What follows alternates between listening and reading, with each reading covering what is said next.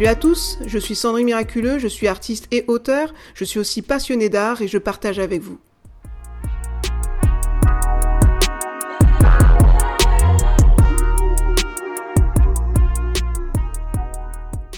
L'autoportrait. Un art thérapeutique? Dans le domaine artistique, l'autoportrait est une pratique délicate qui consiste à soumettre au regard d'un autre un portrait de soi par soi-même. Or, parfois, le tableau final renvoie au public une image biaisée de l'auteur.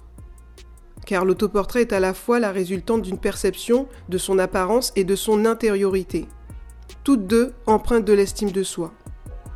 C'est en cela que l'autoportrait est considéré comme un art thérapeutique et un activateur de développement personnel. Ainsi, dans cette capsule, nous jugerons de la pertinence des bienfaits de l'autoportrait comme élément de bien-être, comme réceptacle des composantes du soi, comme un moyen pour se découvrir soi-même, de s'aimer et de développer sa confiance en soi. Nous verrons également comment se forme l'estime de soi. Ensuite, nous découvrirons au travers de différentes études de cas les effets des séances d'autoportrait ainsi que ses bénéfices et son efficacité. L'autoportrait d'un point de vue étymologique. En tout premier lieu, le mot portrait vient du latin protrao. Donc pro qui signifie pour ou mettre en faveur, et trao qui veut dire tirer. Deuxièmement, le terme autoportrait vient du mot grec autos, qui veut dire soi-même ou lui-même, et du verbe latin protraer, donc portraire ou représenter une personne par le dessin. Et enfin, l'autoportrait est décrit tel que le portrait d'un dessinateur ou d'un peintre exécuté par lui-même. Faire son autoportrait pour aller mieux? Dans le but d'une réhabilitation psychosociale, le service de psychiatrie de l'hôpital de jour de Dessines-Charprieux, dans les départements du Rhône, a accueilli des populations souffrant de schizophrénie et de bipolarité. Pour ce faire, des séances d'art-thérapie du groupe ont été formées et dispensées chaque semaine sur prescription médicale. Ainsi, avant d'activer les séances d'autoportrait hebdomadaires, l'équipe médicale déclara ceci.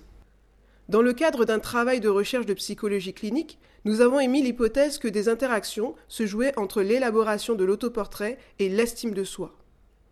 L'autoportrait, un réservoir des composants du soi? Effectivement, comme le décrivent les auteurs de l'autoportrait et estime de soi du face à soi au face aux autres, l'autoportrait est aussi un exercice de réassurance sur notre appartenance sociale et humaine. Il révèle surtout nos particularités individuelles. Il interroge donc la question de l'identité, mais aussi de l'unité physique et psychique de l'auteur. Il fait référence à son apparence en tant que sujet différent des autres dans ses caractéristiques externes telles que sa physionomie, tout comme dans ses composantes internes telles que l'organisation de sa personnalité, ses goûts, son tempérament. Ainsi, l'autoportrait constitue en ce sens un support pour les projections psychiques de l'auteur un lieu d'expression, de révélation, voire d'élaboration de ses difficultés personnelles, une expression, enfin, pour une meilleure connaissance de soi. Or, avoir une bonne connaissance de soi, c'est quoi?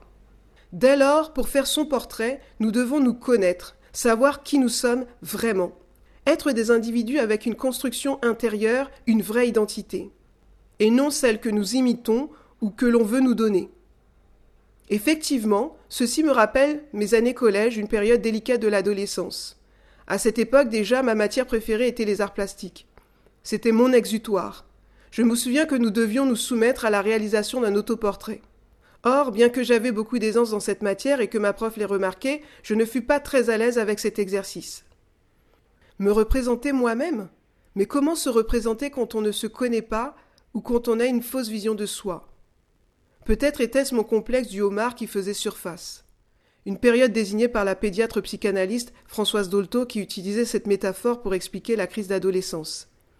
Ainsi, je me souviens que plastiquement parlant, le résultat de mon portrait était plutôt convaincant. C'est d'ailleurs ce que me confirma ma prof. Cependant, elle souligna que j'avais enlaidi certains traits de mon visage et que j'avais surtout mis en avant mes accessoires habituels tels que mes lunettes, mon foulard, tout ce que j'estimais beau. Bienveillante, elle me fit corriger les erreurs techniques de ma physionomie pour un résultat plus exact et plus esthétique. Des années plus tard, au cours d'une formation dans le domaine digital, je fus confronté à la même épreuve. Nous devions concevoir notre avatar sur Photoshop pour le présenter facultativement sur notre CV ou notre profil LinkedIn, que vous pourrez d'ailleurs consulter en ligne. Cette fois encore, je restais dans ma zone de confort, en cédant naturellement à l'originalité, de sorte que le résultat esthétique fut probant et me plut tout de suite. La formatrice, quant à elle, me félicita pour mon travail. Pourtant, c'est au cours d'un entretien d'embauche pour mon stage de césure qu'une recruteuse me fit une remarque surprenante. C'est drôle, généralement les personnes trichent toujours sur leur image. Puis une fois qu'on les voit en entretien, ben on est un peu déçu. Vous, c'est l'inverse. Votre avatar est ressemblant, mais vous êtes mieux en vrai. c'est à votre avantage, me dit-elle gaiement. Bien que la directrice retenu ma candidature, Ceci me fit réfléchir un temps sur l'appréciation que j'avais de moi-même, car j'eus quelques semaines après un autre entretien avec la même réflexion. Étrange, non? Alors que doit-on comprendre? En effet, beaucoup de gens ont une fausse perception d'eux-mêmes, car la société telle que l'environnement médiatique, professionnel, familial ou personnel sont parfois toxiques ou dysfonctionnels, et finissent par déteindre sur eux. Comme l'affirme le passage biblique en 1 Corinthiens chapitre 15 verset 33, les mauvaises compagnies corrompent les bonnes mœurs. Et pas seulement contre les autres, mais aussi contre soi-même. Assurément, les mots MAUX et les mots MOUTS sont puissants. À force de s'entendre dire qu'on est ceci ou cela, on finit par le croire ou le devenir. Même si on est fort mentalement, nous avons tous un seuil de résistance. Cela m'évoque une anecdote qu'un pasteur a partagée. Quand il était enfant, un de ses camarades avait un père qui était alcoolique. Habitant d'un petit village, tout le monde savait tout sur tout le monde. Ainsi, toute son enfance, le surnom du petit garçon fut le petit buveur de vin. Des années plus tard, il devint alcoolique comme son père. Que nenni Les addictions ne sont pas héréditaires ou générationnelles. Tous les enfants maltraités ne deviennent pas forcément des adultes violents ou des pervers narcissiques. Ainsi, ne pas savoir qui on est est la résultante d'un état de confusion, alarmant. Dès lors, je me penchai sur le sujet de l'autoportrait, et j'échangeais avec des personnes avisées. Car en tant qu'artiste, je trouvais intéressant de traiter l'estime de soi par le biais du portrait. À vrai dire, tout ne se règle pas exclusivement par la prière. D'ailleurs, vous verrez qu'au temps biblique, et encore de nos jours, les divers moyens que Dieu a utilisés et use encore pour guérir les âmes. L'autoportrait, un catalyseur de guérison divine. D'ailleurs, un gariste avec qui j'ai changé un temps me partagea les bienfaits de l'autoportrait. Un jour, il me raconta qu'une des artistes de sa galerie cherchait désespérément un modèle féminin pour son nouveau projet artistique. C'est ainsi qu'étrangement, il lui trouva un apprenti modèle. Pourtant, il s'avérait que derrière cette opportunité artistique se cachait en réalité une occasion providentielle pour cette femme si introvertie. Effectivement, le galeriste m'expliqua que cette dame était très réticente à l'idée de se faire modeler. Néanmoins, elle fit fi de sa défiance, franchit le pas courageusement et se rendit aux séances de pause. Après que l'œuvre fut achevée, stupéfaite du résultat, elle remercia le galeriste de l'avoir choisi comme modèle. Elle lui confia plus tard qu'elle avait une mauvaise perception d'elle-même et que cette expérience l'avait définitivement libérée de ses chaînes. Assurément, se faire tirer le portrait ou s'autoportraire peut s'avérer aussi un consolateur, puissant, même dans le deuil. Il y a quelques années, un collègue me fit une commande pour son fils, qui était inconsolable suite à la mort prématurée de son petit chat noir. À cela s'ajoutait une séparation familiale, me confia-t-il. Dès lors, le jeune garçon avait des difficultés scolaires. C'est ainsi que je lui proposai de lui faire une grande sculpture en argile sur laquelle son fils et son petit chat seraient représentés ensemble d'après photo.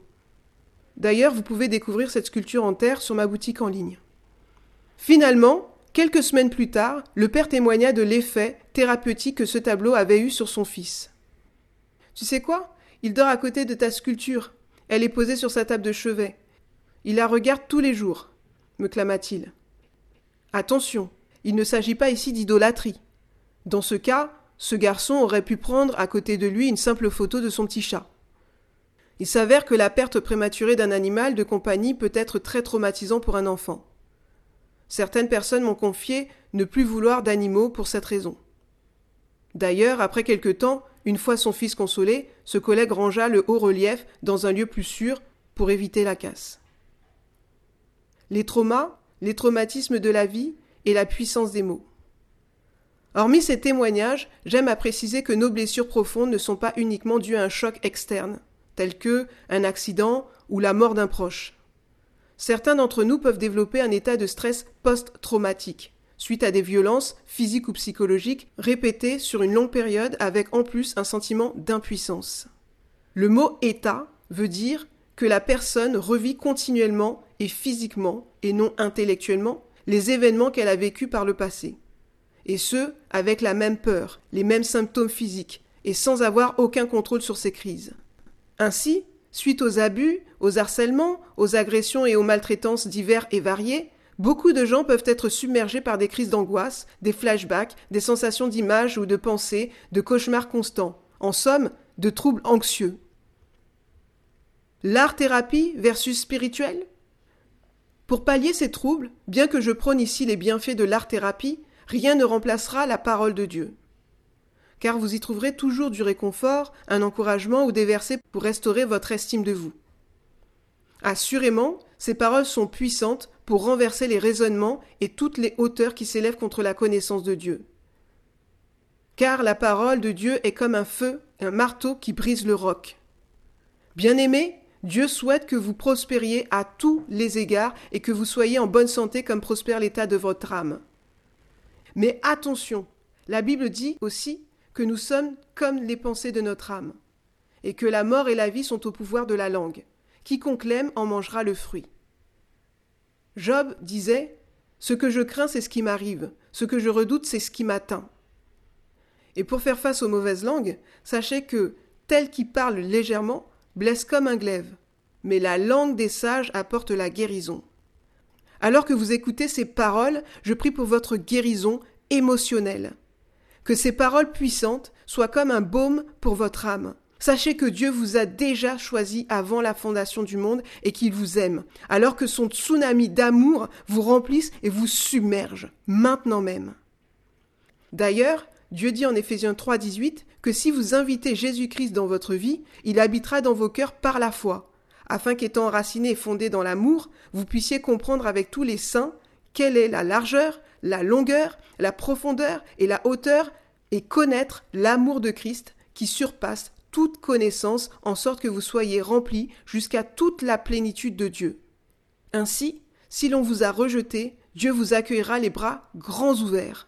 Car dans les psaumes, il est dit que même si votre père et votre mère vous abandonnent, lui vous accueillera. Et il ajoute en Ésaïe 49, 15, Une femme oublie-t-elle l'enfant qu'elle allait? N'a-t-elle pas pitié du fruit de ses entrailles? Quand elle l'oublierait, moi je ne t'oublierai point.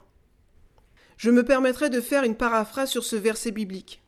La foi, donc ce que nous croyons ou finissons par croire, vient de ce que l'on entend, donc toutes les paroles bonnes ou mauvaises. Or ce que l'on devrait entendre devrait venir de la parole de Dieu, donc des choses positives. Ainsi, nous savons que ce que nous entendons, considérons ou regardons, c'est ce que nous devenons. Ceci devient notre réalité. Dès lors, si nous négligeons la construction ou la restauration de notre intériorité, notre portrait sera incomplet voire inexact. Comme l'affirment des chercheurs sur la santé mentale, cette notion de la connaissance de soi fait référence à la vision de soi, le regard que l'on porte sur soi, ou cette évolution fondée ou non que l'on se fait de ses qualités et de ses défauts. Chose essentielle lors de la construction narcissique du sujet, la vision de soi constitue l'un des trois piliers indispensables à l'estime de soi, toujours mis en œuvre lors de la création de l'autoportrait. Ainsi, pour vous aider, je vous invite à consulter ces deux best-sellers. Le chant des batailles de la pensée de Joyce Meyer et Comment réagir quand on est maltraité de John Beaver. Amour de soi et confiance en soi, deux autres composantes de l'autoportrait. Sur sa chaîne L'audace d'être soi, la thérapeute Randa définit l'amour de soi comme l'antipode du déni de soi.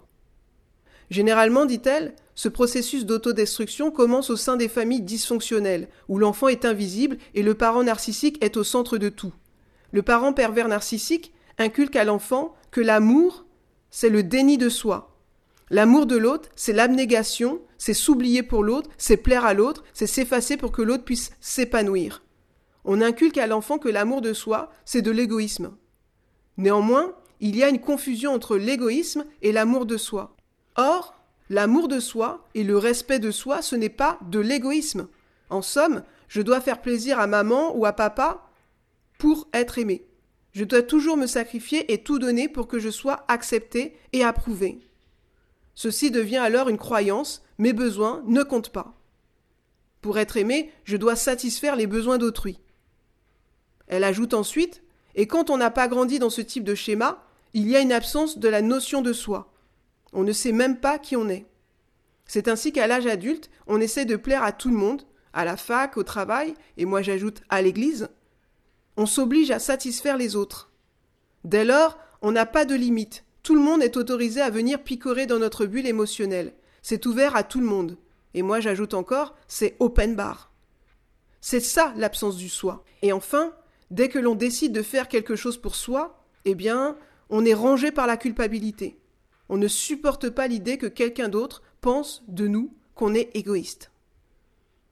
Ainsi, de même que l'amour de soi, c'est d'aimer ou pas ce qu'on perçoit de soi, la confiance en soi, c'est le fait de se sentir capable ou non de faire face à des challenges. J'ai développé ce point dans mon livre Quel arrête-vous sous la forme de l'auto-sabotage. Alors comment se forme l'estime de soi? Nos chercheurs sur la santé mentale rappellent que la formation de l'estime de soi tire ses racines de la petite enfance puis se développe tout au long de la vie.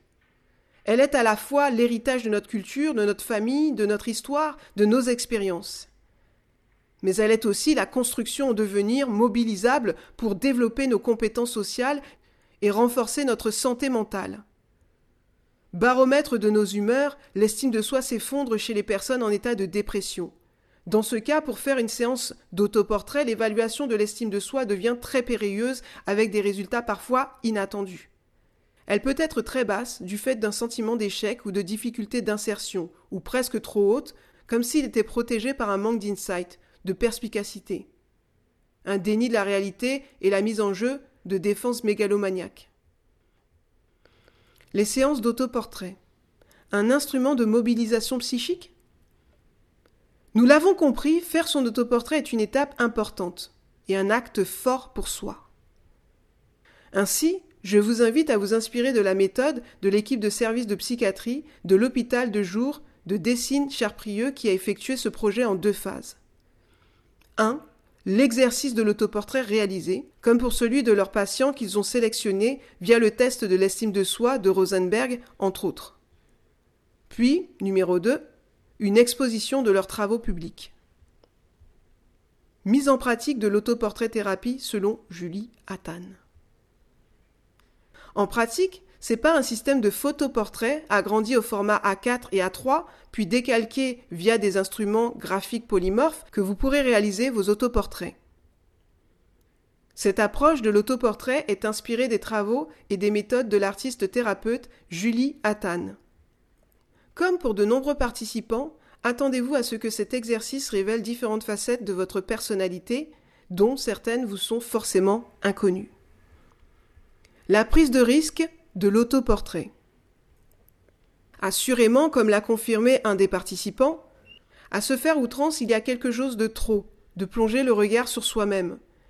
Il y a quelque chose de narcissique qui me dérange un petit peu. Un patient atteint de troubles de l'humeur ajoute Je trouve que je me suis pas trop mal débrouillé pour mes portraits. Bon, ils sont comme ils sont, mais on ne peut pas se comparer aux autres. Après tout, chacun montre quelque chose de lui dans son autoportrait à sa façon.